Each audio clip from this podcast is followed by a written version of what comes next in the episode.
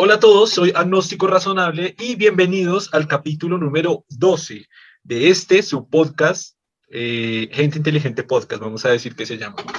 Eh, hoy tenemos a un invitado muy especial, pero que ya están cansados de escuchar, llamado Germán. ¿Cómo está Germán el día de hoy? ¿Cómo están?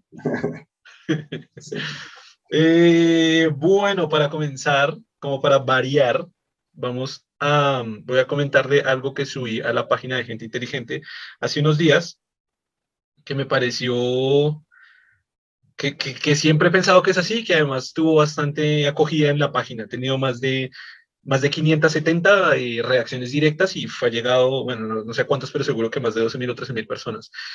¿Se acuerdan cuando se pensaba, antes de la existencia del Internet, que la causa de la estupidez colectiva era la falta de acceso a la información?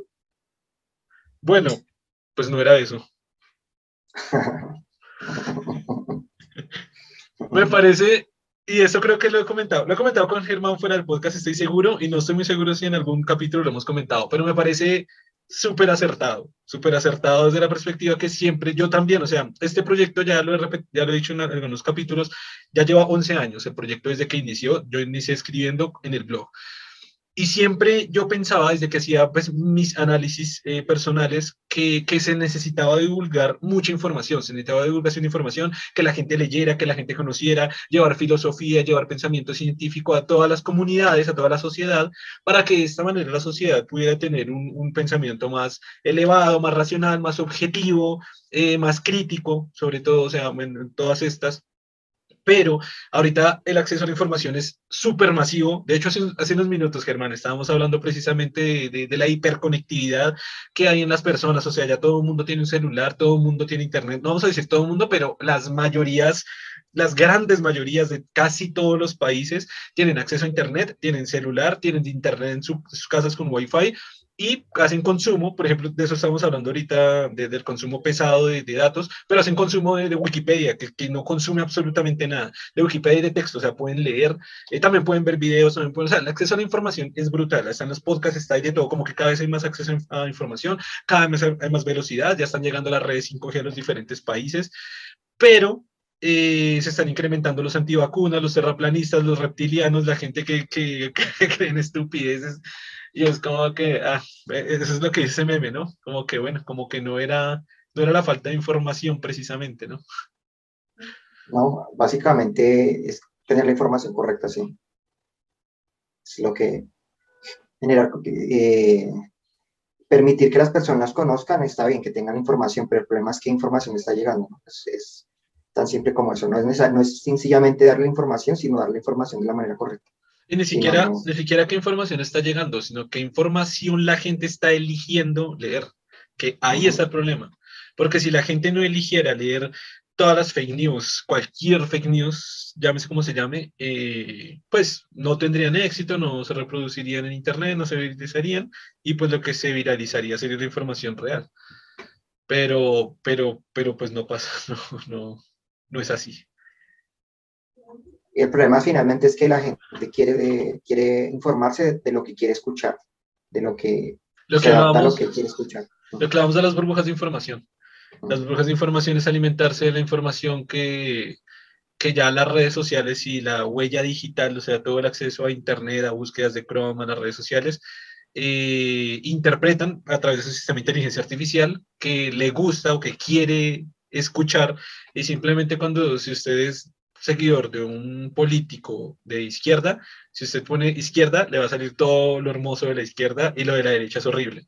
Pero si es lo contrario, si usted es de la derecha y pertenece a la derecha y usted pone derecha, le va a salir todo lo hermoso de la derecha y todos los ríos de la izquierda. Y cuando usted sale al mundo real se da cuenta que no, que, que hay una cantidad de pensamientos y que todos los pensamientos están vigentes, tanto el de la izquierda como el de la derecha, hay una variabilidad de pensamientos, pero en las redes sociales solo le va a mostrar, le va a mostrar gente que piense como usted, artículos que estén de acuerdo con lo que usted piensa y que confirme con lo que usted piensa. Y eso pasa con las fake news, que si usted cree que la, la Tierra es plana, le van a salir memes de la Tierra plana, información de la Tierra plana, artículos de la Tierra plana, videos de la Tierra plana, documentales de la Tierra plana, y usted va simplemente a confirmar más ese pensamiento.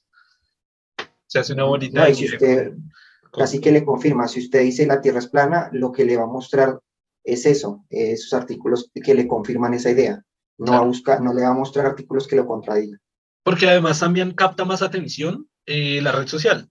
Porque si la red social le va a mostrar la inteligencia artificial, sabe que si le muestra algo que contradiga esa información, mentalmente no le va a gustar, no va a querer seguir, no va a querer leer esa información o esa pieza de información.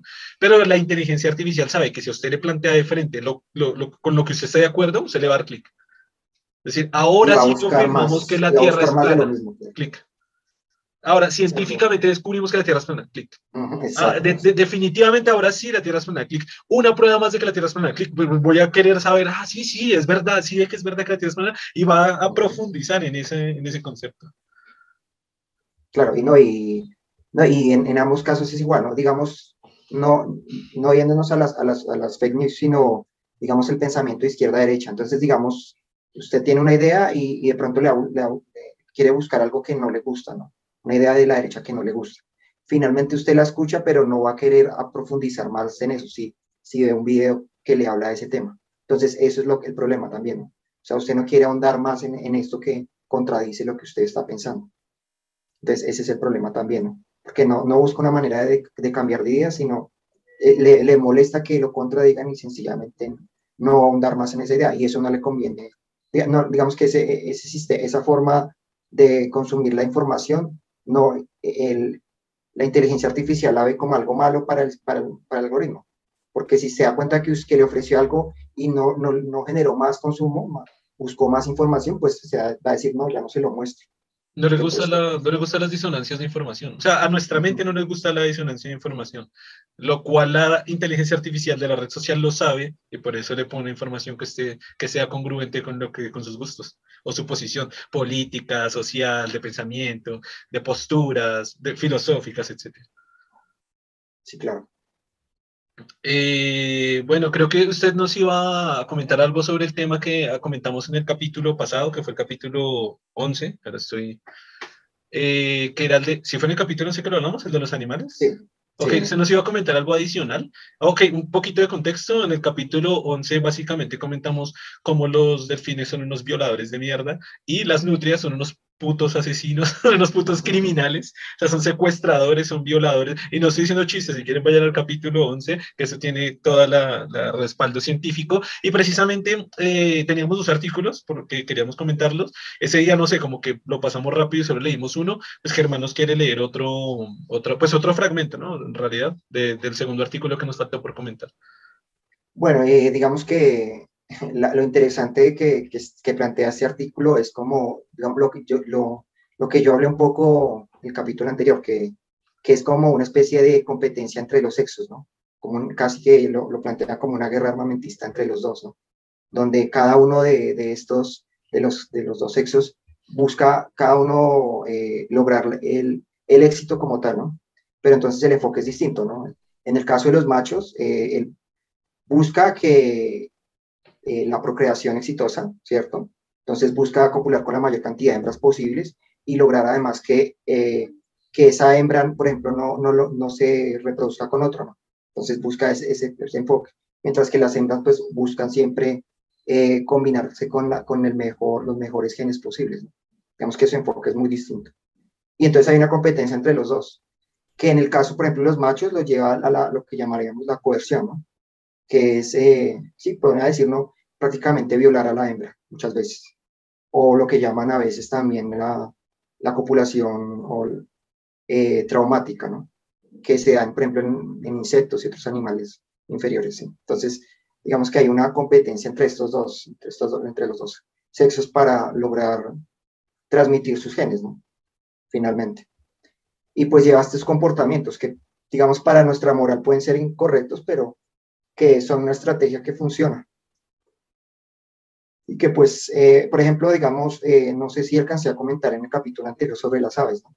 que en este caso son los patos, que los patos también hacen... Eh, ah, ok, sí, sí comentó, sí comentó de las aves, pero le quedó, le hizo falta saber cuáles. ¿Ya lo, lo especificó?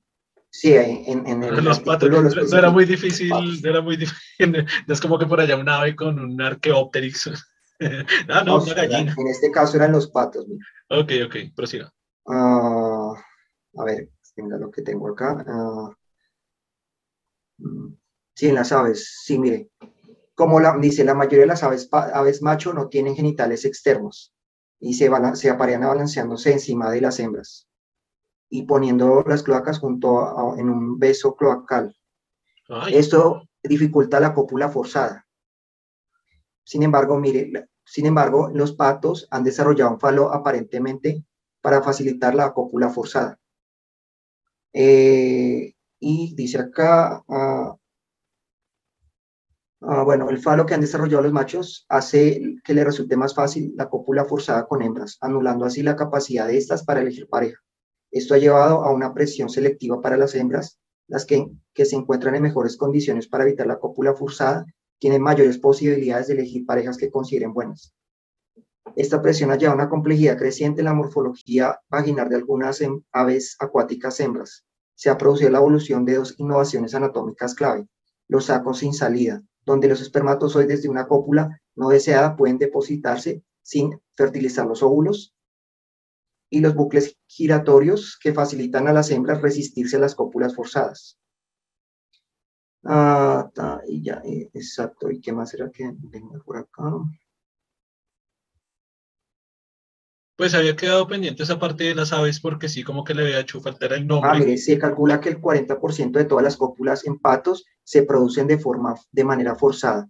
Los patos macho que no se han apareado perseguirán a las hembras por el aire durante varios kilómetros. Cuando las atrapa, el macho agarra a la hembra con su pico por el cuello o por las plumas de la espalda antes de obligarla a copular.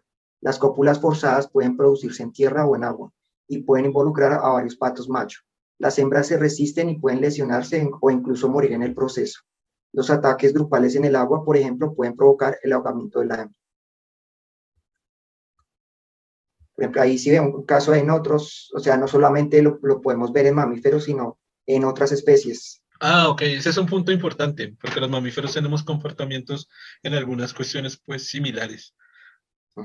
Pero, claro, no es una tendencia solo de que algunos piensan que de seres más eh, evolucionados, no necesariamente. Es, esta tendencia parece da en diferentes especies y, en, inclusive en especies mm, eh, menos desarrolladas, ¿no? Es fuerte. Me, me, quedé un poquito pensando en el tema de las nutrias, pues después de ese podcast, que el que quiera verlo puede ir al capítulo anterior.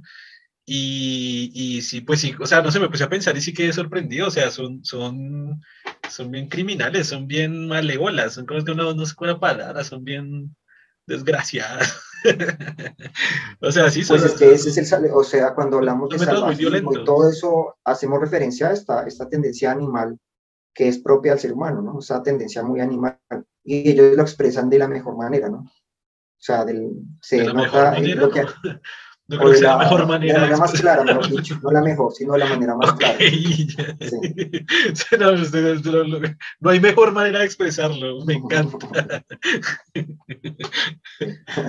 ok. De la manera más clara, sí. No, sí, es fuerte, o sea, es fuerte, es fuerte, es fuerte. O sea, uno queda pensando en muchas cosas. Voy a averiguar es lo que yo le dije que había visto alguna vez un perro violando una gallina. Pero esto fue como un video, ¿no? no es como que ya no, no, es ningún respaldo serio, así que no me crean lo que digo.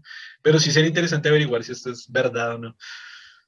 Eh, ok, eh, no sé si tengo algo más que decir en ese tema o vamos a un cambio de tema. Que también le tengo un tema acá súper polémico. Ah, bueno, no sé, ah, pues no sé si ya, pues, no sé, el último tema sería aquí mencionan con los invertebrados, ¿no? Y aquí sí mencionan lo del, lo que llaman em, el apareamiento traumático, donde, eh, por ejemplo, en ciertos invertebrados, el falo del, macho le genera un, daño a la hembra, de manera que la hembra no busque copular, eh, copular con otro macho y, tenga mayor posibilidad de... ¿Really? ¿Cuál? A ver, mire, venga, le, digo exactamente que tengo aquí el artículo. Ah, esa, de esa no habíamos hablado, qué interesante, está bueno para traerlo en este capítulo, es capítulo 12 de su gente inteligente. En este caso es el de los gorgojos del frijol. Ok. Como tal, que tienen esta característica donde el falo de, del macho eh, de alguna forma le genera un daño a la hembra de manera que la hembra, de, ah, mire, los machos desarrollaron un pene con púas y, las hembras un revestimiento más grueso en los tractos reproductivos. O sea, son como Ah. gatos, pero peores. Exacto. Qué mierda. O sea, imagínese. No sé, iba a decir, imagínese ese comportamiento en los humanos, pero no hay que imaginarse, ha pasado en la historia. O sea, en la, en la historia los humanos matan a la, a la hembra para que no se reproduzca con otros. O sea, está peor, güey. Iba, iba a decir, iba a decir, uy, imagínese este comportamiento en los humanos, no, está peor. O sea, o sea qué asco. Pues por lo también- menos en esta no, aunque lo que leí, lo que, lo que leyó también, por ejemplo, que a veces son tan brutales, por ejemplo, en los patos que matan a la hembra. O sea, Y Igual que las nutrias, que recuerda que, ah, con las focas, que las, las hundían. Y igual creo que es un poco inconsciente este, porque como las nutrias sí resisten mucho bajo el agua y la foca no tanto, pues la foca como no aguantaba tanto en medio de la violación, pues las ahogaban y morían. Y además que había un poco de necrofilia, ¿no? Estas nutrias son, estas nutrias son un desastre. Y lo otro aquí es, en es- un es- el escarabajo depredador que vive en el agua. Eh, ta, los machos, ah, mire, los machos no participan en ningún comportamiento de cortejo, sino que simplemente agarran a las hembras que pasan. Estas se resisten nadando de forma errática y violenta en un intento de soltarse del, macho, del escarabajo macho. Los machos de algunas especies han desarrollado ventosas como adaptaciones en las patas delanteras que les ayuda a sujetar las hembras que se resisten. Para obligar a las hembras a, someterse, los machos las sacuden de manera violenta y las sumergen bajo el agua. Durante la cópula solamente el macho tiene acceso al oxígeno.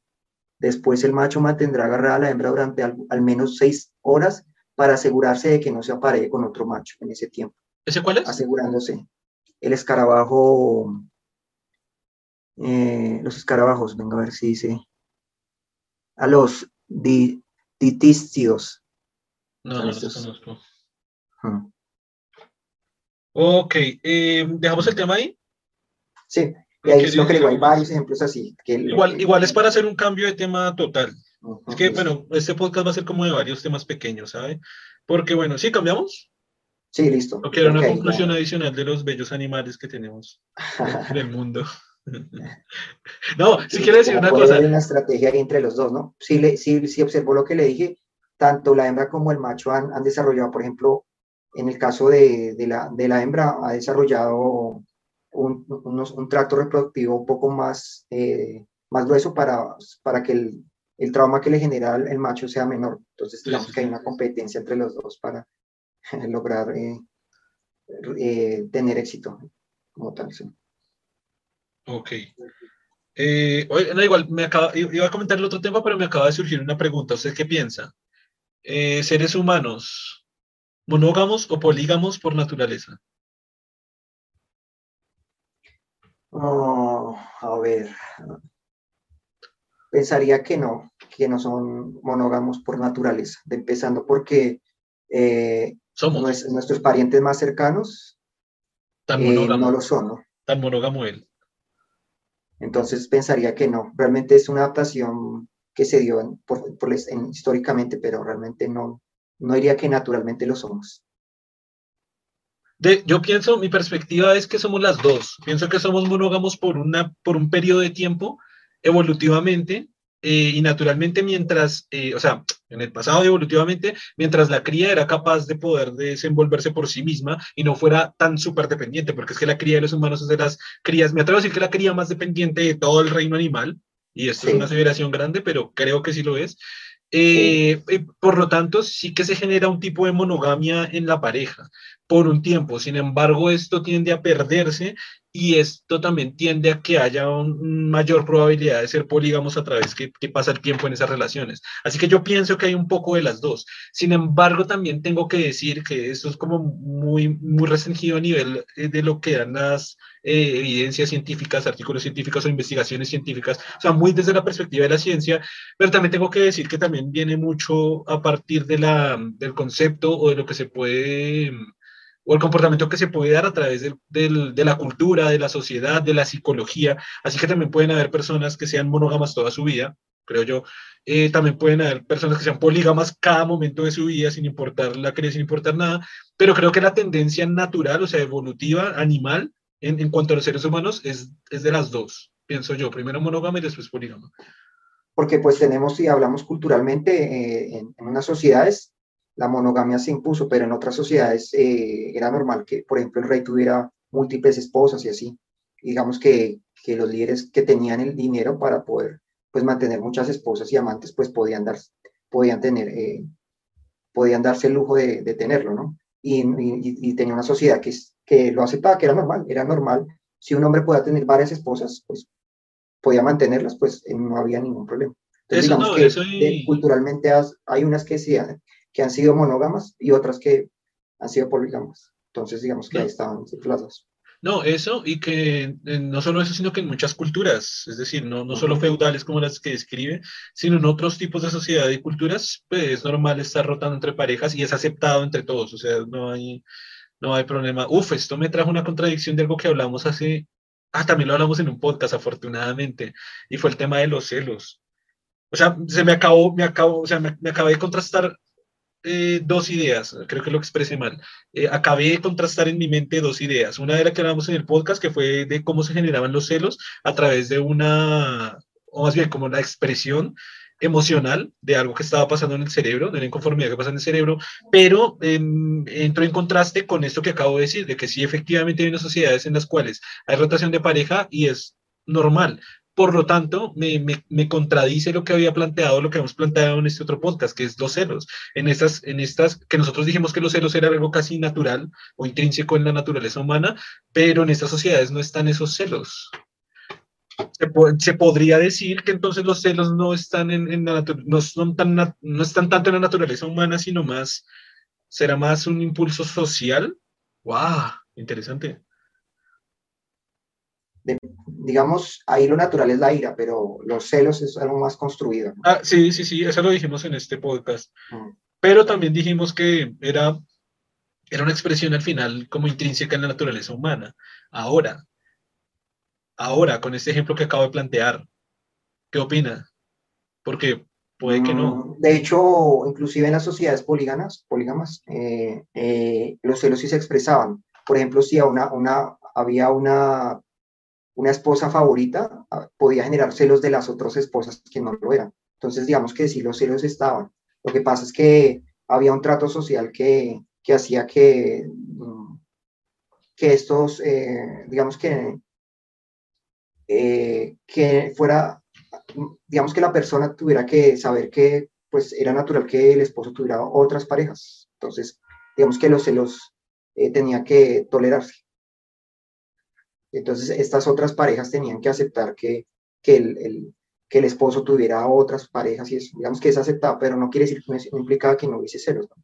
Pero ¿estás seguro? Porque no, no voy a contradecirlo porque siento que me hace falta información. No he leído información si en estas culturas y sociedades en las que es aceptado, en realidad lo que están haciendo es inhibirlo, que es lo que usted plantea, sí, ¿no? Exacto.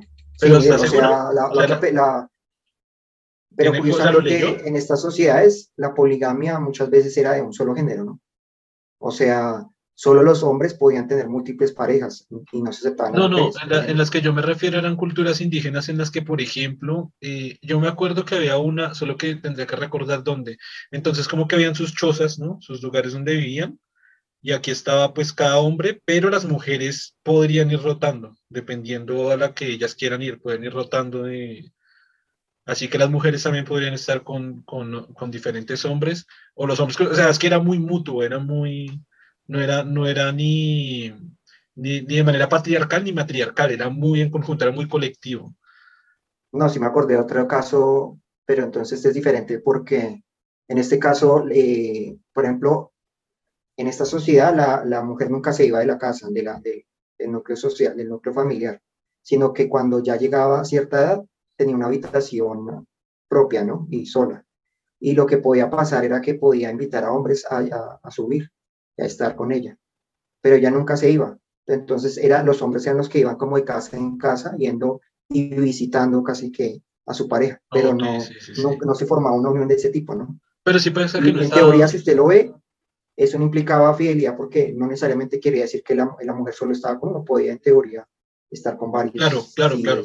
Pero, pero si pesca que no está asociada al, al, al factor hombre, eh, como al factor machista o patriarcal, para no ponerlo en términos. No, porque creo que estas sociedades eran más matriarcales. Que claro, pero es que ese es el punto. En la, en la que yo recuerdo no era ni matriarcal ni patriarcal, pero bueno, el, el hecho es que también pueden haber matriarcales, que pueden ser de, de esa forma Pero entonces por eso me hizo plantear la idea de que yo, o sea, con mi propia argumentación me estoy contradiciendo con lo que dijimos en el, es que no me acuerdo, era como el capítulo 7 quizás, u 8, eh, en el que planteamos esto, entonces parece que no es, parece que los celos no son, pero entonces me cuesta creer, me cuesta creer que los celos sean una construcción social y cultural, ¿lo cree?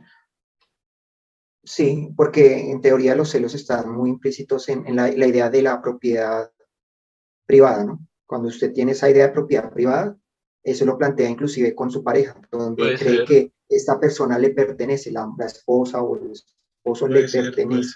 Por lo tanto, los celos es para proteger su propiedad, porque me pertenece, es mío. Es como cuando usted le quitan su juguete favorito, porque es mío, me pertenece. Entonces, esa idea de, de, propiedad privada que, es propia, que se da en estas sociedades podría ser esa construcción. En otras sociedades donde no existe la propiedad privada, de pronto los celos no, se, no, se, no están ahí tan presentes porque no existe esa idea de que me pertenece la otra persona. Pero nos estamos contradiciendo, porque si de nuevo volvemos al mundo animal, o sea, lo natural, ese comportamiento sí existe a nivel animal de manera muy natural. Creo que estoy redundando en las palabras, o creo que no, entonces valga la redundancia, pero sí creo que en el mundo natural, en el mundo animal, natural, eh, se, ve, se ve naturalmente, sí estoy redundando un montón. El caso es que, por ejemplo, no sé, en toros, en los toros solo puede haber un toro por manada de vacas, porque si hay otro toro, ahí, o sea, se van a ir a matar, se van a ir a matar o se van a ir a herir de gravedad. Eh, y esto es lo que nosotros pondríamos en palabras o conceptualmente como celos. Y estoy poniendo un ejemplo, porque en los gallos es igual, y eso que estoy poniendo ejemplos de animales domésticos, pero como le dije... Sentido, ¿no? Yo pensaría que sí podría ser eh, natural. claro, por, por, lo que hablamos en ese capítulo, es de hecho la, de la propiedad de sus, de sus, no la propiedad, sino el proteger la reproducción de sus genes. El, el, el, el, acapararlo para usted para asegurar que sean sus crías. Y eso fue lo que argumentamos en ese capítulo. Pero sí, pues que usted y yo hoy estamos contra, fue como los, los usted y yo de hoy estamos contradiciendo a los usted y yo del, del capítulo 8 de pronto estamos asumiendo, no, de pronto nos contradecimos porque, porque pensa, eh, digamos que esto que es natural se, se, ha, se ha mezclado con lo social pero no quiere decir que no sea natural, simplemente no, no, se un poco más complejo con la ah, cuestión social. No, hasta ahí estamos de acuerdo, pero creo que se está desviando en la conversación. El punto es que nosotros estamos argumentando en que, es que, en que hay sociedades en las cuales los celos pareciera que no existieran y tampoco parecieran ser inhibidos. Aquí es cuando, aquí con este ejemplo, es que nos está chocando argumentalmente junto a lo que pensamos y argumentamos con el capítulo 8, con lo cual estamos de acuerdo. Ahí es donde quiero, donde quiero como proponer lo que, lo que justo con esta idea que, que yo puse inicialmente con el ejemplo de esta sociedad y contraponerlo con todo lo que ya argumentamos en este capítulo que pareciera contradictorio. Porque la única salida lógica que queda lo que habíamos planteado allí es que lo que se está que lo que se está aceptando culturalmente son los no celos y, las, y socialmente son los no celos. Pero, pero como que no me, no, me, no me entra tampoco muy bien esa idea de que socialmente serían los no celos en esas sociedades, porque no sé, no, no, no me cuadra bien esa idea. Sí, sí me hago Digamos que la pregunta sería, eh, en las sociedades donde no existe esta exclusividad sexual eh, como tal, eh, ¿eso es natural o no? O sea, o, eso se impuso por la cultura. Sí, es exactamente. Sí me, entendió. sí me entendió. Eso es lo que estoy planteando. Que es lo que estoy planteando. ¿Pero qué opinan? Porque claro, porque sí, digamos las estrategias para lograr lo que usted está diciendo, la estrategia para lograr, digamos, los celos, su, el objetivo de los celos es asegurar la, que sus genes sean los únicos que se expresen. Entonces, pues, obviamente hay un objetivo natural en ello. Sí, hay un objetivo natural. Y está expresado en muchos animales, muchísimos, o sea, no sé, casi todos en leones, o sea, no sé, no, no voy a decir casi todos, pero en muchísimos animales. Es decir, sí es una expresión natural. Pero cuando estamos en esas sociedades, la pregunta fue tal y como la planteó. ¿Qué, qué Exacto, sí pues tocaría, bueno, tocaría analizar los, el comportamiento en los, en los otros animales, cómo funciona. Si, cuando hablamos de celos, ¿qué es lo que sería celo como tal? Porque, Porque también, también que me, cada uno... También me, contra, me contradigo a mí mismo con lo que acabo de decir en este podcast. Y es mi pensamiento de que inicialmente son monógamos y después polígamos. Y creo que también se contradice usted porque usted, su respuesta fue, somos polígamos. No, dije que Estamos contradiciendo los dos. Dije que somos, dije que... No, se dijo son eh, No, que, eh, que, se han dado ambos también. No, eso lo dije yo, ahora, eso robe mi pensamiento.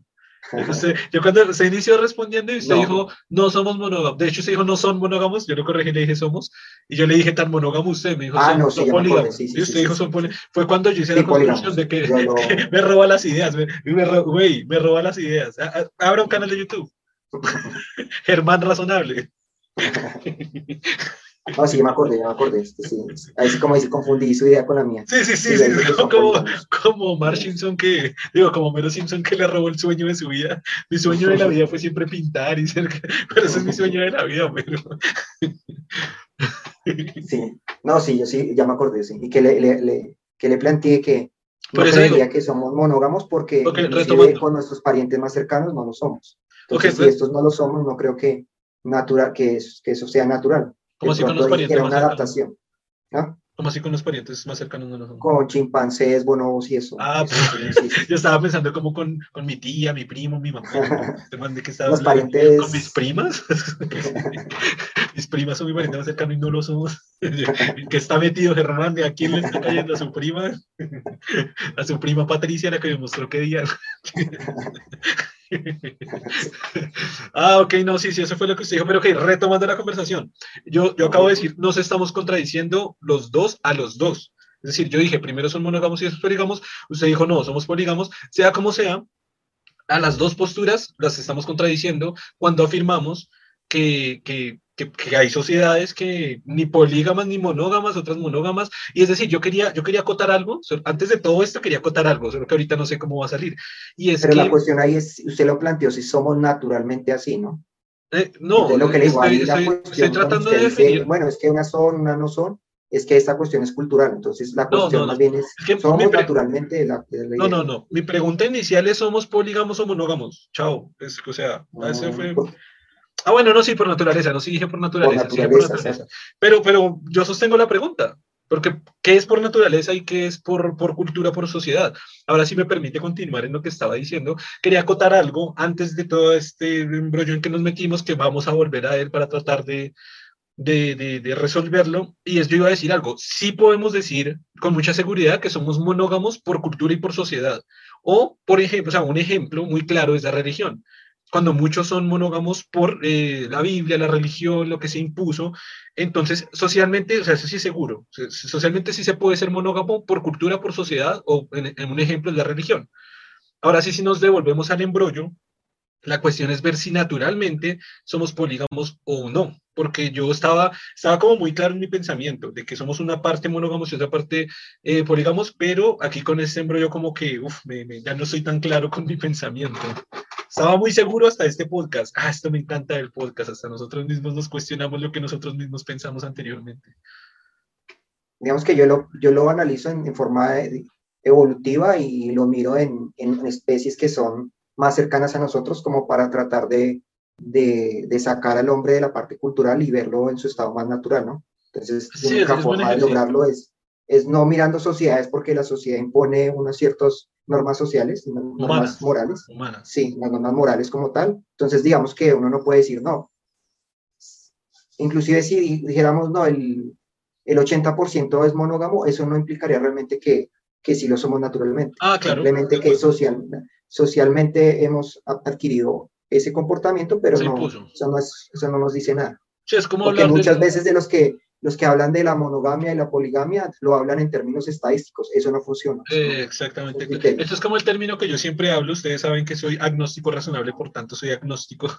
y lo, lo publico muchas veces en la página. Es decir, si hacemos una encuesta de la gente que cree en Dios, claro, va a salir el 90% cree en Dios. No por esa razón existe Dios. Es decir, como lo dice Carl Sagan, ninguna cantidad de creencia hace a un mito algo real. No, no, dice, no utiliza la palabra mito, pero dice ninguna cantidad de creencia hace que algo sea real, así simplemente.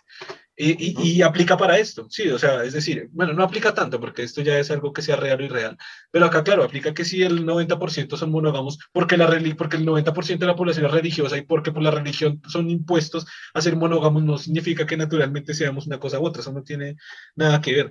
Lo que sí sabemos es que después de este, de, primero de, de, la imposición de la religión y segundo del machismo, porque es que el machismo, o sea, dejamos de ser un poco machistas hace muy poco tiempo, eh, también se ha, creo que se ha proliferado, proliferado la poligamia, pienso yo. porque, claro, como la mujer no tenía derecho de nada, la encerraban en la casa, le ponían un cinturón de castidad y los hombres eran polígamos todo lo que quieran. Pero como ahora la mujer también puede ser polígama por, por, pues, por su libertad, que, que, debe, que debe ser igual a la del hombre, pues ahora creo que es polígamo por las dos partes. Y ahí volvemos al planteamiento. Entonces, ¿somos polígamos por naturaleza mm, o no? Mm, no necesariamente lo de polígamo porque eh, cuando hablamos de polígamo, no, no, no, hacemos referencia a tener relaciones sexuales solamente, sino hablamos también de conformar un grupo, un grupo familiar, ¿no? Y, eh, y no creo que la mujer busque tener varias parejas como grupo, o sea, como lo sería un hombre tener muchas esposas. Digamos que no creo que funcione tan así, ¿no? Digamos, tiene libertad y, por eso y lo, lo hace, porque finalmente, como ella puede planificar, pues puede darse ese, ese lujo, ¿no? Porque no tiene la cuestión de que... Pero creo que sí que tiene que ver con reproducción. Volvemos a Freud y a lo que nombramos en el capítulo, no me acuerdo cuál, seis, y es que Freud, eh, no quiero utilizar a Freud como fuente porque así como le dije en ese capítulo, Freud también desde mi perspectiva, disvaría un poco en todos sus, en todos sus conceptos y teorías, pero eh, cuando usted dice, claro, eh, las mujeres no, no es tanto por tema sexual, sino más eh, por grupo familiar, al final, al final se hace es por tema sexual o reproductivo, para, para decir en un término más científico. No tanto más científico, sino... No, buscan la, la, idea de la mujer de tener múltiples, digamos, puede decirle novios y eso no es la idea, digamos que puede tener un novio y, y, serle infiel, pero no busca tener varios novios a la vez, ¿no? No, es su tendencia, ¿no? ¿Ya? Eso es lo que me refiero más. Yo no, o sea, ¿cuál es su base para afirmar eso? De que no sea su tendencia.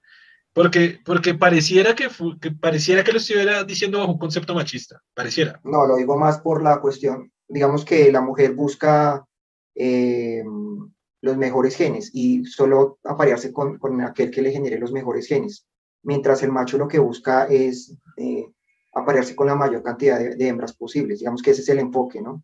Por lo tanto, a la mujer, si encuentra una buena pareja, no, no, no, digamos como tal, que tiene buenos genes, no está tan interesada en buscar otros. Claro que en, en este caso eh, la, la, mujer juega un doble, doble juego, ¿no? Puede buscar, porque también tiene que buscar un buen proveedor, entonces puede buscar un buen proveedor pero aparearse y, y, combinarse con los mejores genes, entonces puede combinar ambas.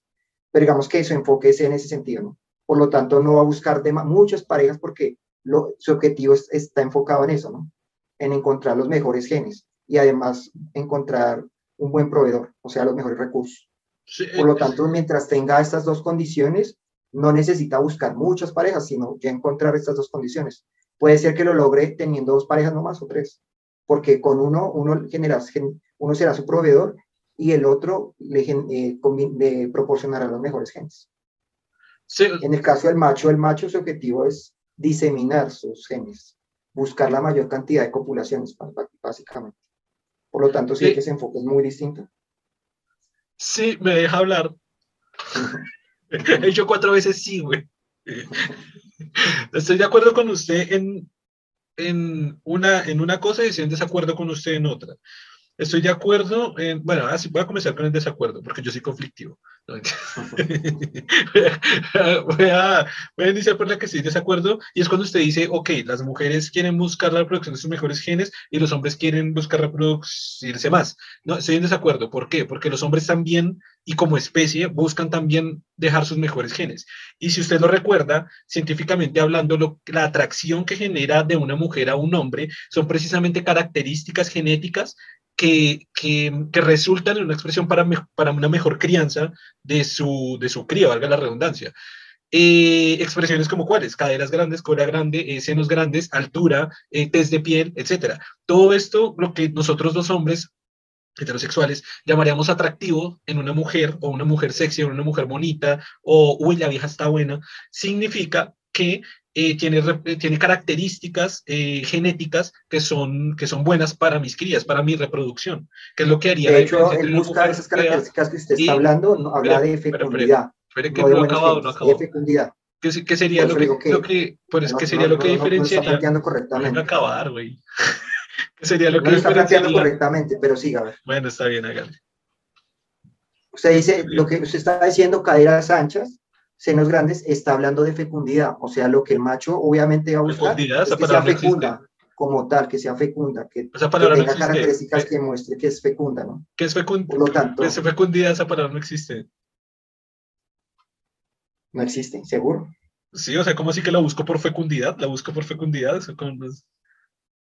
Sí, la busca porque, porque muestre que la, la mujer eh, tiene, mm, digamos, un, un, equilibrio hormonal. En términos, en términos de fecundación, no por fecundidad. Pues no existe eso en español. En términos de fecundación es lo que quiere decir. No, de fecundidad. Creo que sí está correcto. Lo cierto es que, que es esto lo que estamos mirando, ¿no? Por eso las caderas anchas, eh, eh, los senos grandes, todo esto es una expresión de que, de, que la, mujer eh, sí es fecunda y por lo tanto en la copulación va a generarse un, una nueva, un nuevo, pues la fecundación va a ser exitosa, mejor dicho. De nada me sirve copular con una mujer que, que no va a generar hijos, no, me, no, es, no, es, no es útil. Entonces el hombre busca es eso, obviamente. Una, mujer que no tenga caderas grandes y senos pequeños sí puede tener crías, todas las que quieran, altamente fértil. Pero exacto, pero el, macho está buscando esta cuestión siempre, está, está en ese enfoque. Por eso una mujer con caderas... pero una, una mujer, le digo, una mujer con caderas... Eso puede, no es tan atractiva porque puede, lo que le digo, puede tener un desequilibrio hormonal. Y este desequilibrio hormonal, pues, hace que la, la posibilidad de, de, de de generar un nuevo, un nuevo que, una nueva cría, pues está limitada. Por lo tanto, no va a ser tan atractiva. No, no, no conozco, o sea, ¿cuál es, ¿cuál es el dato que leyó para decir que una mujer con caderas pequeñas o senos pequeños tiene un problema hormonal? O sea, todas las mujeres mm. actualmente que hay delgadas o senos pequeños tienen un problema hormonal. Eso o sea, está sacando, de hecho, personas con sacando dos estadísticas. Con ciertos desequilibrios no, generan, no generan rasgos así. Está haciendo una falacia, está utilizando dos, dos conceptos que no. tienen nada que ver, los está relacionando y está dando un concepto. ¿Qué concepto no tiene nada que ver? Que una mujer que no tenga caderas grandes y que tenga senos pequeños. No, no, no, no desarrollan. Quiere, Primero, no tienen un buen. La diferencia entre caderas y, y cintura no, no está bien muchas veces la, la, la, proporción cadera-cintura no es la correcta. Y eso es un, eso es un marcador de que la, la mujer tiene un desequilibrio hormonal. Eh, a eso me refiero. ¿De dónde sacó ese dato? O sea, hay datos médicos que respaldan que las mujeres con senos pequeños y con, o con cadera pequeña tienen un desequilibrio hormonal. Y, y, que, y que y además, porque es que está metiendo tres datos así como de la manga, y que además eso dificulta la fertilidad. ¿Tiene datos, ¿Tiene datos que respaldan eso? Sí. Ok. Si los tiene, le creo, porque para buscarlos ahorita pues nos demoramos. Pero si los tiene, le creo porque, o sea, conozco muchísimas mujeres que tienen hijos, son muy fértiles. De hecho, había un estudio reciente que, que, que curiosamente, igual esto no era muy respaldado, que mujeres con bajos recursos tenían una fertilidad mucho más alta. Nada que ver con si no tenían senos o cadera. No tenía nada, nada que ver. Y mucho menos que tuvieran problemas hormonales. Es decir, tienen su periodo regular y tienen un nivel hormonal súper normal, a menos que se, que se le acondicionen métodos anticonceptivos que sí desregulaban, y eso sí es una relación directa médica, de que eso sí hace irregular su, todo su ciclo hormonal, pero a nivel brutal, pero que tenga senos pequeños y que haya una irregularidad hormonal, igual que, al poner un método anticonceptivo, a, mí me suena, me, suena muy loco, pero si usted tiene las fuentes... No, no lo que estoy diciendo, lo que estaba diciendo es que eh, estas mujeres, por ejemplo, tienen, tienen características muy especiales, por ejemplo, lo que le estaba diciendo, relación cintura-cadera, por ejemplo. No sé, los senos pequeños es un indicador, puede ser porque, por lo mismo, porque si tienen bajo nivel hormonal, puede ser que nunca desarrollen senos, por ejemplo. Que sería el pues caso de, exacto, entonces es una relación de ese tipo. Pues en este caso... No eso, sino más, en este caso, lo, lo que le decía es la cuestión de cintura-cadera, por ejemplo. Por eso esa obsesión de, que la mujer tenga esas ciertas medidas, esa relación de medidas. Pues en, en, este caso vamos a tener lo que dejar como el tema de, de, Pablo Escobar, güey, a investigación. O sea, si usted lo lee y yo lo leo y no encuentro ninguna relación médica en que usted dice que la cadera y la cintura tiene que ver con desequilibrio hormonal, como cuando a una mujer le ponen un método anticonceptivo, anticonceptivo pues ahí podríamos refutar al otro. Eh, pues porque si no vamos a quedarnos en, el, en, el, en, el, en, la discusión mucho tiempo sin las fuentes. Eh, pero, pero antes de entrar a ese tema, eh, desde mi perspectiva, claro, lo que le iba a decir en el, tema que le iba a contradecir, desde mi perspectiva, lo que hace un hombre también es buscar las mejores parejas para reproducirse. No, no significa que tenga, o sea, eso es lo que hace desde la perspectiva masculina heterosexual, que alguien sea atractivo, que una mujer sea atractiva o no. Desde la otra parte, ahora sí desde la parte en la que sí estaba de acuerdo, era la otra parte que usted proponía. Y es decir, eh, hay algunas investigaciones científicas que sí respaldan el hecho de que una mujer quiere buscar, o sea, tiene dos perspectivas siempre, ¿no? Una es desde el punto de vista de reproducción, reproductivo, para el cual quiera tener una, un macho con el cual quiera tener la cría, bueno, vamos a hablar todo en términos heterosexuales, ¿no? Porque, porque ahorita todo el mundo salía a decir, no, son los travestis y los gays y bla, bla, bla. Eh, pero, eh, se me fue la paloma. Pero, ah, pero también eh, están dispuestas a buscar una pareja que les ofrezca una estabilidad, una estabilidad para la crianza de su pareja.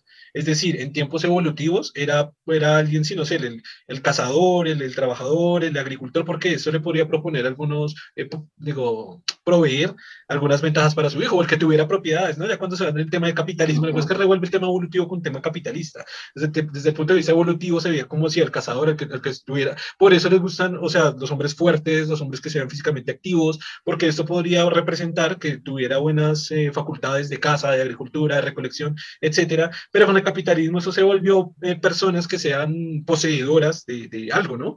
De, ya sea de dinero, de cultivos, de poder, de cierto mando, de cierto liderazgo, porque eso también representa una seguridad para sus, pues, para sus crías. Así que, pues, en Pero el proveedor se puede enfocar en dos sentidos, ¿no? El proveedor es en recursos y también de, de atención, ¿no? Por ejemplo, un macho que, digamos, sea muy fuerte, pero que descuida a la, a la cría, no, no, la proteja, no, no estén interesados en, en, brindarle un bienestar, pues no, digamos que la, a la mujer le interesará la, a la hembra le interesará la, que la, los genes que tiene, pero como pareja estable no le va a servir, ¿sí? Entonces, digamos que ese es el objetivo ahí, que le provee recursos y, y protección, ¿no? Si el, si el otro, este macho, aunque no tenga estos genes tan buenos, pero le provee eso, entonces digamos que va a ser atractivo también.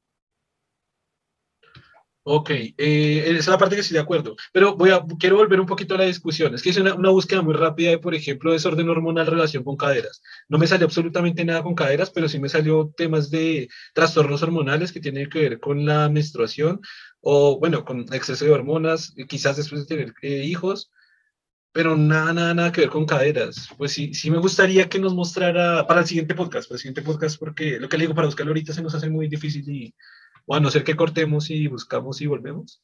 No, no. no ok, en el próximo capítulo nos muestra la, la, la, evidencia y vamos a dejarlo ahí. Ok, pero entonces, ¿llegaríamos a una conclusión? ¿O no llegamos a una conclusión? Desde la perspectiva de la pregunta inicial. Eh, bueno, no, pues es que ahí lo está, digamos que lo que yo lo estaba planteando porque usted planteó que somos polígamos en ambos sentidos, ¿no? Digamos, sí. De mujeres y, y hombres, ahorita, sí, sí, sí, claro. Y hombres, sí. No, y para eso yo también le puedo mostrar datos porque eso los leí, no hace igual hace un par de años, sobre estadísticas actuales de la, de la cantidad de infidelidad en hombres y en mujeres en diferentes países. Y es muy alta suele ser que entre hombres es un poco más alta, pero por un porcentaje muy bajo. O sea, que ese sí es mi respaldo a nivel estadístico. De que no, o sea, ninguna estadística dice, sí, el 5% de las mujeres es infiel y el 80% de los hombres es infiel. Y hay regiones, hay lugares en los que las mujeres suelen ser más infieles que los hombres. Algunas regiones también aparecen así. O sea, que es, por ese dato yo me respaldo en que definitivamente los dos son polígamos no solo el hombre. Okay, por, eso, por eso inicialmente me, me pensar, le, había dicho, ¿no? le había dicho que su pensamiento parecía machista, sin, sin afirmarlo, pero que parecía basado en el machismo, diciendo, no, las mujeres muy poco y los hombres sí, porque la, pues esas estadísticas revelan lo contrario. Que sí, que sí hay una tendencia un poco mayor en hombres, sí, sí, eso sí, pero es muy baja. Es, me voy a inventar las estadísticas, o sí. Eh, los digo, los números, es decir, como puede ser 63% de hombres y en mujeres 55, una diferencia por ahí de 8%. No es muy alta, no, o sea, es casi nada, pero sí a veces suele ser mayor, sin embargo en otras regiones puede ser mayor en mujeres. Mm, ya. Digamos que lo que sí estaba pensando con respecto a eso era, puede ser que seamos naturalmente eh, polígamos, pero también una cuestión. Puede ser, por ejemplo, que el enamoramiento es una, como una especie de adaptación que ayuda a que se genere la monogamia, o por lo menos el suficiente tiempo para que, digamos, eh, Sí, pero me está, me está, robando mi pensamiento. ¿no? Pues eso fue lo que yo planteé desde el comienzo. Exactamente eso fue lo que yo planteé desde el comienzo. ¿Se acuerda que mi primera respuesta fue, somos las dos, somos monógamos, mientras la cría, porque es de las más indefensas del mundo animal, se puede valer por sí misma, que eso es lo que, quizás lo que me faltó decir, eso es lo que implica el enamoramiento, y precisamente hay varias investigaciones que afirman que el enamoramiento dura de 3 a 5 años, igual hay unas que dicen 4, hay unas que dicen 3, hay unas que dicen 2, hay unas que dicen 5, pero como que lo máximo que yo veo es 5, precisamente porque la cría en 5 años más o menos se puede defender por ella misma. Eso fue lo que, esa fue mi respuesta desde el comienzo, que por eso digo, primero es no, pero sí, exacto, pero usted no planteó la cuestión del enamoramiento. y polígamo posteriormente a la cría ya estar lista para defenderse. Sí, exacto, lo que estoy diciendo es que eh, estaba pensando es, en lo que usted planteó no, no, no, no habló del enamoramiento, como, una, como esa adaptación, como una justificación a por qué ocurre. Ah, sí, claro, pero va intrínseco, o sea, es lógico, es lógico que, digamos, yo dije por esa razón hay monogamia. Me faltó poner el factor enamoramiento. La pero entonces es una, no, es por lo tanto no es natural, ¿no? Es, una, es algo artificial que se, que se genera ahí, pero realmente entonces si usted lo ve así, somos realmente polígamos, sino que hay, hay como un breve momento en que, hay, en que se genera una especie de de monogamia ahí como un poco artificial, porque básicamente el enamoramiento es como estar drogado, que se da ahí. Entonces, creo que es, si finalmente sí somos polígamos, y que es lo natural, y que de pronto el enamoramiento lo que logra es que seamos monógamos el tiempo suficiente para, para, para llevar a la cría, mm, para, que la, para que el éxito de, de la especie como tal eh, lleve a, a que, pues, transmitamos nuestros genes, ¿no? Pues, Porque si pues, la pues cría muriera antes de, de, de, poderse valer por sí misma, pues habría un problema para transmitir los genes a la siguiente generación pues vuelvo, vuelvo a estar de acuerdo, eh, en desacuerdo, perdón, con la parte que dice que, que, es algo artificial, porque artificial no tiene absolutamente nada, es absolutamente natural. O sea, las hormonas que se generan en el cerebro son naturales, no hay, no hay ni una pizca de artificial, ni siquiera estamos diciendo como, por ejemplo, no, es artificial, pero déjeme terminar, ni, ni, siquiera estamos diciendo algo así como la adicción que hay al azúcar, que aún así el azúcar se podría decir que es natural, sin embargo está convertido en algo y podríamos decir hay implicación artificial, pero el enamoramiento no tiene absolutamente nada artificial, todo es totalmente natural, desde el sentimiento, la emoción, eh, lo que, las hormonas que se producen a nivel cerebral o el sistema nervioso, atracción, parejas entre humanos, o sea, nada No, es que sí, exacto, no, es que no sé cómo qué palabra podría utilizar. Eh, mm, es que no, no, no, no me, no me la mente como la palabra, sino tanto artificial, sino es algo que rompe lo natural, en cierta manera, pero no artificial en ese sentido, sí que rompe lo natural. pero tampoco rompe lo natural, de hecho es natural, o sea, es, es, como decir que el miedo es algo que rompe lo natural. Pues es natural. podría decirse que es algo transitorio. ¿Es casi que? Podría, podría, decirse que es algo transitorio, ¿no? No sé cómo qué palabra ah, usar ahí. Sí, sí, puede ser. O sea, sí, el, enamoramiento sí puede ser un efecto transitorio, sí. Sí, sí, sí, sí, transitorio. Sí, entonces podría ser como esa palabra. Un elemento transitorio sí, pero, pero pues natural. Y, por esa razón fue mi planteamiento inicial. Es decir, hay monogamia en un cierto periodo de tiempo inicial, después hay poligamia. Lo que digo, me faltó nombrar el efecto enamoramiento, pero lo ponga o no lo ponga, mi respuesta sigue siendo igual. Hay monogamia en un factor de, de tiempo inicial y, y, por eso hice mi disclaimer, ¿no? Por eso dije, independientemente de que hay psicología, o sea, interviene el tema de la psicología, de la sociedad, de la cultura, que claro, una persona, lo que le dije, un hombre, una mujer puede ser polígamo desde que, desde que acaba de nacer el hijo, desde que son embarazadas, o sea, he escuchado casos. pero, pero como que tratar de llegar a respuesta más a nivel, pero es que de nuevo, o sea, todo ese planteamiento fue el que, el que yo hice inicialmente, que ok, estamos de acuerdo en todo ello, pero es que se, se me destruyó, se nos destruyó toda la teoría, toda la parte que hablábamos con estas sociedades en las que no son, son polígamas siempre. Ahí se nos destruyó un poco lo de los celos y se nos destruyó un poco, pues al final entonces no somos monógamos. Y para peor que estas, estas sociedades que le digo, todavía, o sea, todavía son muy indígenas, todavía conservan, de hecho son más, así como decíamos ahorita, son más naturales que nosotros. Entonces, eso es un argumento todavía más fuerte para decir que, que lo que yo estoy planteando, pues ahí hay como una excepción, ¿qué, qué está pasando con esa excepción? Si esa excepción pues no estamos hablando de una generalidad natural ni evolutiva, sino que, o sea, ¿cómo se abordaría ese tema al derecho? pues la única, bueno, hay ciertas características, por ejemplo, en el caso de, estas sociedades, existe el enamoramiento y cómo funciona en estos casos, por ejemplo cuando sea el enamoramiento, la pareja quiere no, eh, digamos que por un tiempo, decide, digamos, no quiere procrear, eh, aparearse con otros. Si eso es así, entonces, aunque nunca se llega a formar una pareja estable, este, esto implicaría que sí, sí hay una pequeña monogamia implícita, ¿no? Digamos que ahí tocaría profundizar en esas sociedades para ver si eso, si ese fenómeno se está dando o si el enamoramiento realmente solo sea en estas sociedades eh, monógamas que tenemos. Entonces, si, si no se da, entonces sí. o sea, creo que tienes razón. O sea, lo que nos faltaría, así como, así como con la discusión que tuvimos ahorita, nos faltaría es más conocimiento y más información exactamente de cómo están funcionando estas sociedades. Porque yo sí sé que eso está funcionando así, pero como también dije inicialmente antes de dar el ejemplo, no recuerdo la fuente. Y al no recordar la fuente, podemos estar equivocados, podemos tener fuentes difusas, podemos entonces sería como averiguar bien, bien, bien esas sociedades cómo funcionan, porque si, si sacamos el ejemplo de esas sociedades, queda vigente eh, lo que propusimos ese día de los ceros, que si viene a ser algo muy, muy natural, y queda vigente pues la propuesta que hago de la monogamia y poligamia por tiempos. Sin embargo, otra, otra vez quedé pensando sobre el tema de los ceros, volví a pensar sobre el tema de los ceros. Aunque en mi caso como que siento que que realmente la poligamia es lo más, es lo más natural. Digamos que teniendo en cuenta que la, esta monogamia dura 3, 4 años, 5 años y, y la expectativa de, del ser humano es de 70, 80, realmente es tan, tan pequeña que realmente no, Sí, pero aquí está, aquí está otra perspectiva, es que usted puede ser continuamente monógamo, es decir, estar con una pareja, igual los cinco años no tienen que ser cinco años, puede ser un poco más, un poco menos, ¿no? Pero sí, en promedio cinco años. Usted puede ser monógamo con esa pareja, conseguir otra, estar cinco años, conseguir otra, estar cinco, y pues es monógamo. Bueno, es que es, es difícil, porque es monógamo, es monógamo con otras parejas, pero eso no es poligamia, porque poligamia es tener varias al mismo tiempo.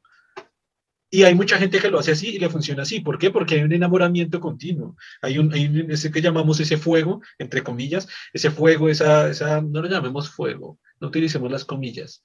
Utilicemos esta emocionalidad al máximo en, diferentes aspectos que se reanima constantemente y puede hacer que, que, precisamente es lo que yo digo, que pueda tener una monogamia constante cinco años, cinco años, cinco años, cinco años. Y creo que eso sí pasa mucho.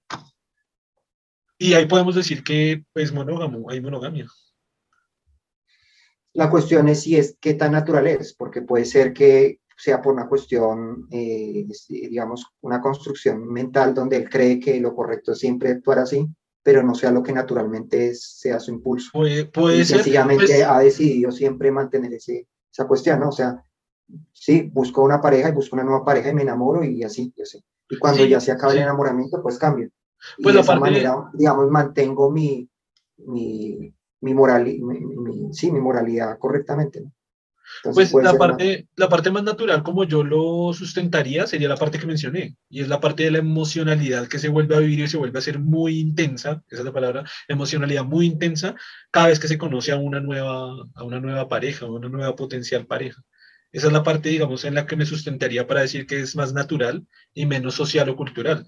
Pero también, o sea, válido totalmente, válido totalmente que pueda ser una, una, una percepción cultural muy bien construida, y sí, con una moral construida, que el, el, sujeto, creo que acá se refiriéndome a un hombre, eso es machismo, la persona, que pues es la mujer, eh, lo está haciendo de esta manera, sí, la persona, lo puede estar haciendo de esta manera.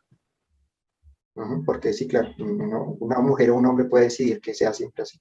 Ahora, ya que estamos hablando de ese tema, ya para no cambiar tanto el tema, me gustaría hablar del tema de ¿qué, qué, pasa. Igual creo que lo leí alguna vez, pero no se olvide qué pasa con los homosexuales. Que a nivel evolutivo no tiene ningún sentido. A ver, eh, curiosamente, bueno, aunque habría que, digamos que no, no lo conozco con, con tanto detalle como para hablarlo con propiedad, pero por ejemplo, por ejemplo en, en, homosexuales eh, eh, hombres, eh, las mismas tendencias en el sentido de que son todavía muy visuales y que se busca mucho en, el otro la parte, la parte muy física, ¿no? Entonces, digamos que esa, esa propensión del, del, macho de ver solo la parte física es muy propia en los, en las, digamos, en, en los homosexuales, ¿no? Sin Ah, embargo, eso es más complicado, claro, desa- desacuerdo roles, totalmente, desacuerdo, desacuerdo totalmente porque entonces no solo está sacando a los homosexuales mujeres, sino está sacando a los homosexuales animales, todos los animales homosexuales que hay. O sea, desacuerdo absolutamente. ¿Cuál? ¿Cómo, cómo no entendí lo, lo, lo que me dijo de, la, de los... Porque yo estoy ahorita hablando de los solos hombres, ¿no? Claro, No, la no, homosexualidad es algo que aplica a la, a la- a la especie humana y usted está, usted está especificándolo solo a un género de la especie, de una sola especie de todos los animales. Y por eso digo que pues, desacuerdo, estoy en desacuerdo absolutamente con lo que acaba de decir. Porque ¿cómo, cómo aplicar una regla que solo funciona para un grupo tan pequeñito de, para un grupo de individuos tan pequeño, hablando pues de la cantidad de animales con tendencias Ah, bueno, homosexuales. sí, es que me estaba enfocando en ellos, ¿no? Pero sí lo... Por eso Pues digo, que aunque, muy se, complicado, aunque se enfoque, se está si enfocando a intento un número de A individuos toda la especie natural, a todos los animales sería más complicado ahí. Es que cuando estamos hablando de reproducción, estamos hablando de todos los animales, cuando estamos hablando de, de procreación, o sea, de que mis genes se, se vayan a la siguiente especie, estamos hablando de todas las especies. Si estamos hablando de naturaleza y de ciencia, estamos hablando en, en el conjunto de leyes Ah, bueno, entonces universales. si enfocamos así, podríamos decir que sí, es la, está la tendencia de, de la, de la misma del, del cortejo de buscar los mejores genes, ¿no? Y está igual, ¿no? Entonces, eh, entre homosexuales, pues, buscarán eh, hombres o, o mujeres que, no hay que reproducción tengan los genética. mejores genes, sí, o sea, que sean atractivos, No, no hay básicamente. reproducción genética, no, no, no hay forma. Y no, pero la tendencia natural siempre va a ser esa, ¿no? Porque ya está inscrito así, digamos que la atracción está regida por eso. Claro, pero ¿cómo va a haber atracción a condiciones de que no, hay, de que no son de reproducción? No hay ninguna condición de reproducción, ninguna. No, no puede haber atracción de reproducción a lo que es imposible de reproducción. No lo entiendo, es que no lo entiendo su planteamiento, la verdad. ¿Qué parte no entiende?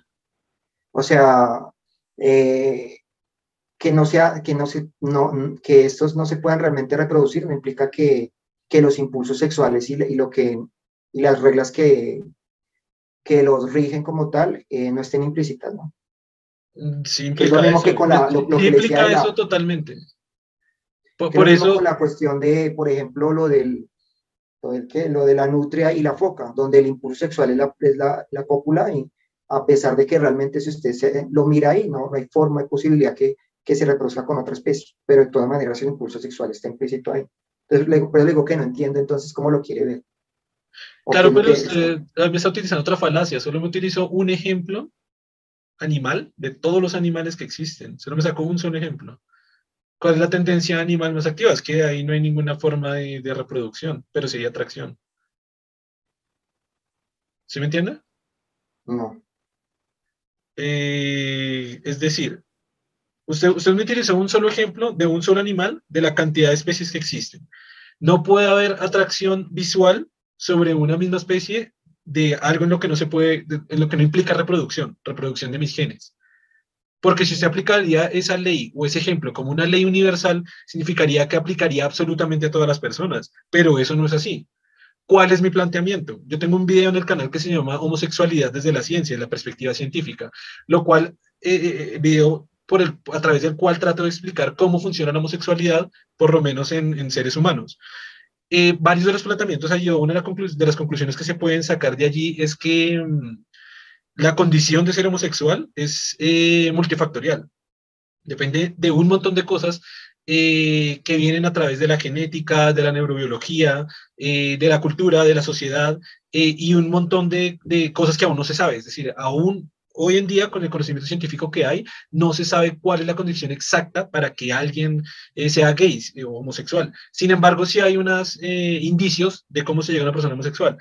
Al, al nacer una persona homosexual con esas condiciones multifactoriales que se explican a través de la ciencia, ahí es cuando hay una uy, no quiero utilizar esa palabra, pero es cuando hay una, ah, cuando, cuando se genera esa atracción que se puede dar hacia alguien del mismo sexo, que no tiene nada que ver con los términos ni reproductivos, ni genéticos, ni atracción visual, y menos utilizando un solo ejemplo de toda la población animal como usted lo estaba haciendo. ¿Sí me entiende? Mm, sí, lo entiendo Pero lo que sí, se que porque digamos mucho, que no, güey. no- veo es, o sea, su planteamiento, digamos en lo que estábamos hablando es eh, eh, como, como que, bueno, es que lo que yo estaba hablando es más como de, la, de, de lo, que se, lo que es atractivo como tal, o como, pero no sé cómo lo, usted lo, lo que quiere es como deducir la homosexualidad, cómo se expresa, es que no lo entiendo, es que... Porque existe. Ah, porque existe, es que yo no lo si estaba no pensando tiene, Si no tiene sentido No, a nivel de ejemplo, reproducción. Si no, no, tiene, entonces, si digo, no sentido a nivel de que mis genes se transmitan a la siguiente generación. Y ahí fue cuando usted me comenzó a argumentar que igual hay atracción eh, y un impulso sexual que me lleva a eso. Ahí es cuando digo, no. Es porque desde mi perspectiva hay una cantidad de condicionamientos multifactoriales que hacen a una persona que tenga la condición de ser homosexual. A partir de ahí podemos hablar de, lo, de las situaciones que le llevan a esa persona a que le atraiga a las personas del mismo sexo. O sea, pero creo que no me entendió todo lo que, todo lo que expliqué. No, es que creo que yo, o sea, lo que usted me estaba planteando, yo nunca lo entendí desde el comienzo. Usted quería saber por qué existe la homosexualidad, pero ¿Qué me entendió? yo no estaba pensando. ¿Qué pensó? Lo que yo estaba pensando es cómo, cómo se relacionan o cómo se da la relación entre homosexuales, cómo es el impulso de eso. Estaba viendo por ese lado, no por qué sea la homosexualidad. Claro, porque estábamos hablando en cuanto a la, a la poligamia y la monogamia, en cuanto a la reproducción de mis genes. Eso, eso es lo que estábamos hablando a nivel animal. De, de, de, con base en eso se puede establecer todo lo que hablamos, los celos, la monogamia, la poligamia, la atracción entre especies. Y ahí yo dije, y entonces los homosexuales. Y entonces usted me dijo como que, sí, como que no le gusta al otro, pero como que no tiene Sí, sentido es que no, desde mi perspectiva, estaba ¿no? pensando así. No, no, le, no le entendía hacia dónde quería usted ir. O sea, no entendió, no Ah, entendió. bueno, sí, claro, exacto. lo que usted quiere decir es por qué existe la homosexualidad. No, pues ya lo, ya lo, ya lo planteé, ¿sí? ya lo planteé. O sea, esa es la, la digamos que lo- su pregunta es esa, ¿no? Como lo que quiere. Pues, pues ya lo planteé Tratar dos veces, que es, que es una perspectiva que tengo del tema.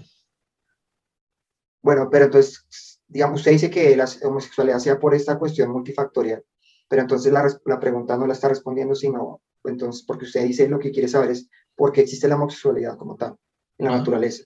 Sí, sí. Y por eso, ¿y qué, y qué diría usted, no? O sea, creo, creo que no entendió otra vez.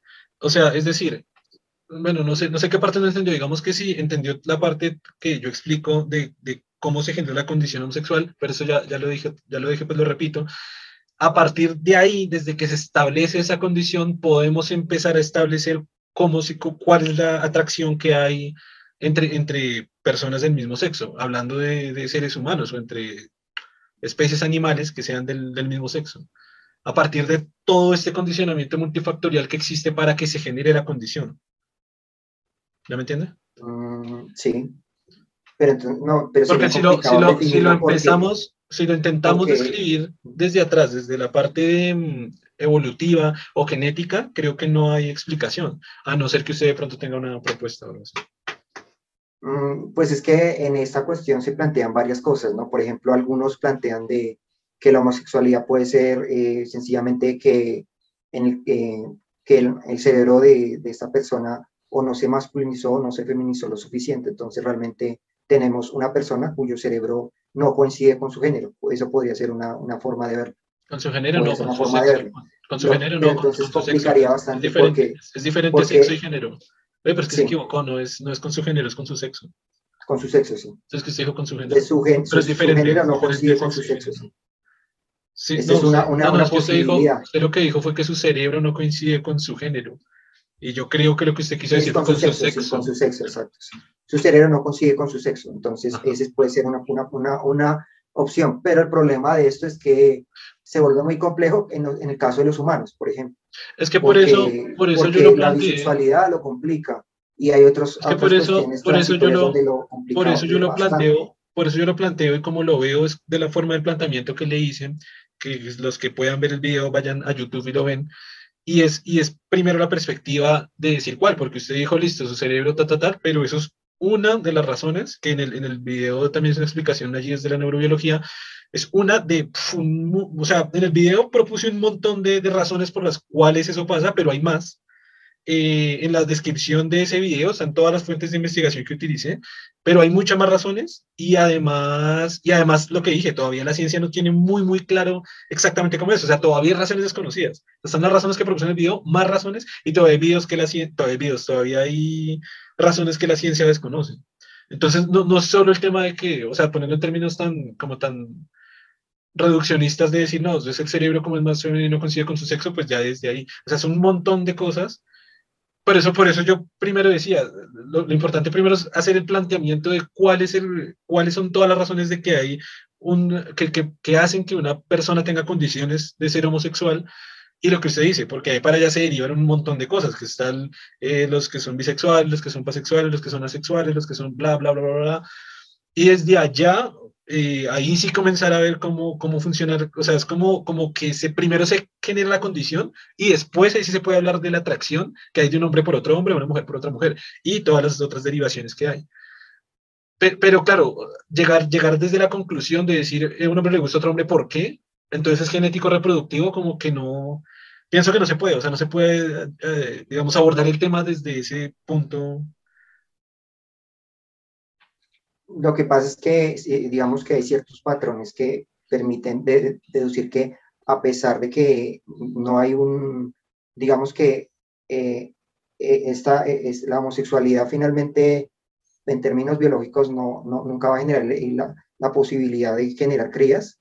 Hay una cuestión que sí está implícita y es que de todas maneras en la atracción se buscan las mismas características que harían que, que harían que en una pareja de diferente sexo finalmente se generara o, eh, una cría con buenos genes, eh, se tuviera la posibilidad de, de, de, que la, de que la fecundación fuera exitosa, o sea, todas estas características que finalmente van a hacer que, que al copular con la persona eh, se generen nuevas crías, ¿no? Entonces, de todas maneras, así en los homosexuales esta posibilidad eh, no sea real, de todas maneras, eh, las mismas eh, reglas y, e impulsos que buscan que esto se, se, lleve a cabo están ahí. Por eso, pues se buscan, a pesar de que sea el mismo sexo, la misma cuestión de lo, de lo que ya sabemos de, de las caderas, de la cintura, de los pechos, de los brazos, todas esas cuestiones que, que implican que la persona es, eh, tiene características que, que eh, generarán buenas crías. De todas maneras, están implícitas. O sea, a pesar de que realmente nunca van a lograr generar nuevas crías, estas, estas normas, estas como, como señalizadores genéticos que le ayudan a determinar que la persona va a generar buenas crías o, o va a llevar, va, va, a ser fecunda para, para que pues, se genere una cría exitosamente, de todas maneras, eh, a pesar de que nunca se va a, va, a ocurrir realmente, están ahí. Entonces, digamos que sí hay una cuestión reproductiva implícita.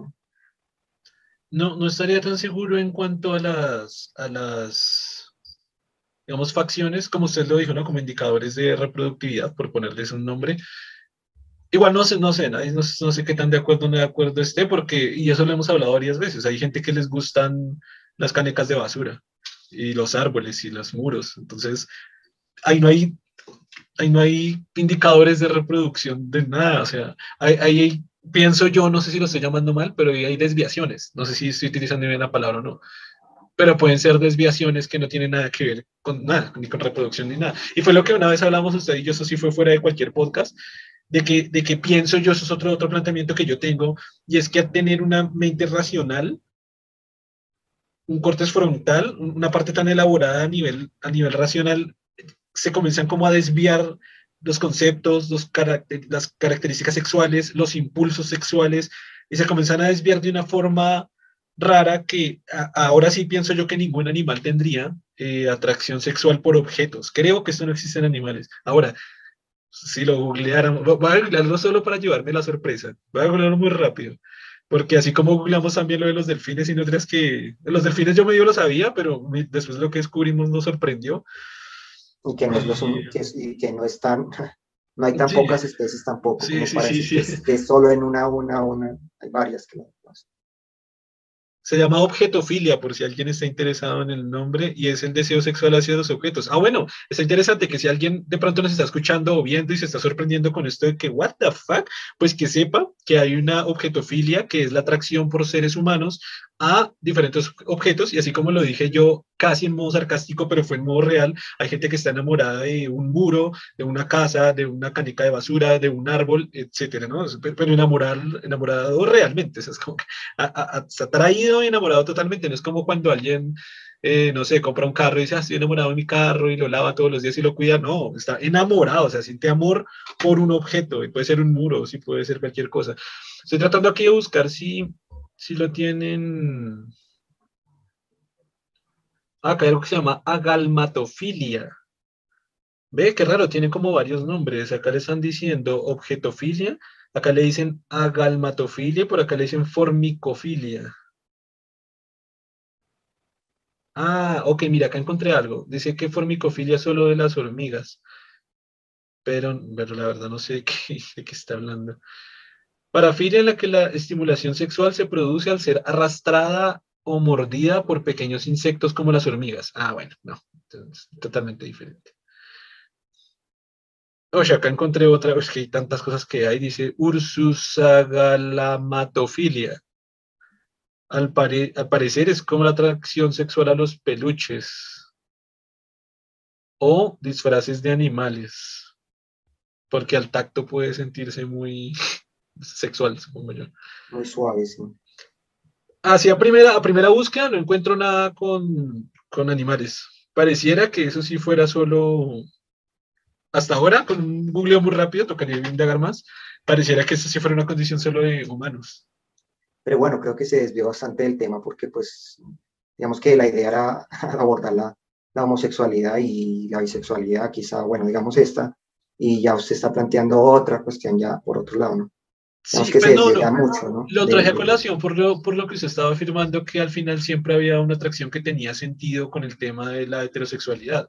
Eh, mi argumento de la objetofilia, como acabo de descubrir que se llama, eh, lo traje a colación porque, pues para refutar esa parte de que no precisamente tiene que ver con los rasgos de atracción de reproducción, porque aquí no hay, hay, cero, hay cero aspectos evolutivos o naturales de reproducción, o de rasgos, como se lo dijo, de rasgos de atracción de, como se dijo, tamaño de brazos, pecho, hombros, cara, etcétera, pues no, no, la hay, ¿no? Porque es un poste o porque es un muro. este muro tiene unas tetas muy bonitas. Claro, pero como este, este rasgo es casi puramente humano, digamos que como el tema era verlo en, términos ya animales, pues como la homosexualidad sí existe en animales como tal, y entonces pues digamos que lo estaba mirando ahí, nomás. Digamos que no me iba, no es, no, no hice un salto tan, tan grande pensando en estas cuestiones también, en estas atracciones sexuales, sobre donde casi que eh, las normas como tal de la atracción pierden todo sentido. O el objetivo biológico que está implícito ahí ya no tiene ningún sentido. Se pierde completamente. Pues no sé hasta qué punto, porque es una atracción, es amor, es sentimiento y somos humanos.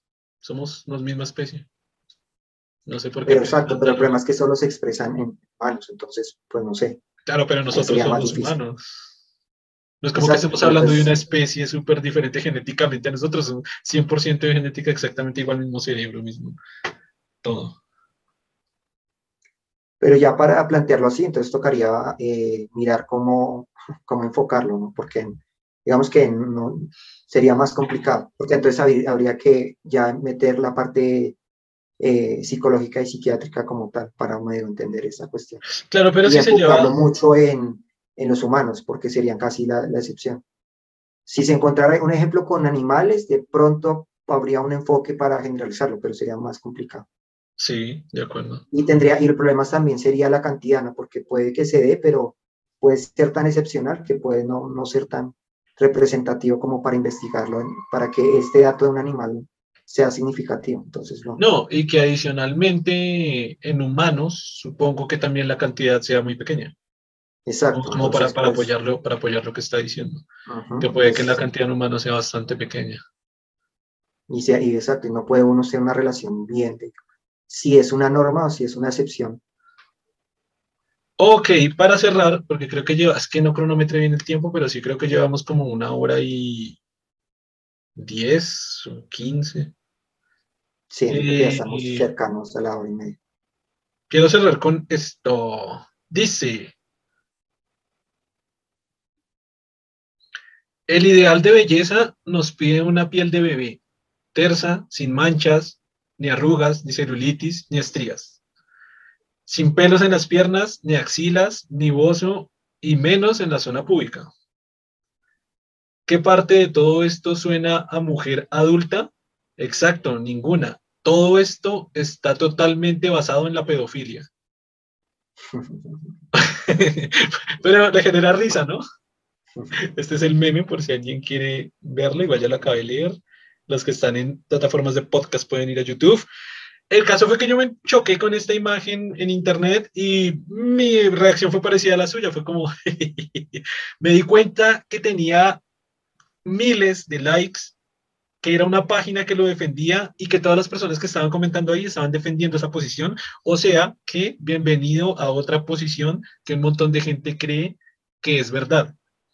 ¿Qué opina de esto? Me, me, sorprendió la cantidad, tanta gente defendiéndolo que dije, wow, lo están trayendo como un tema serio.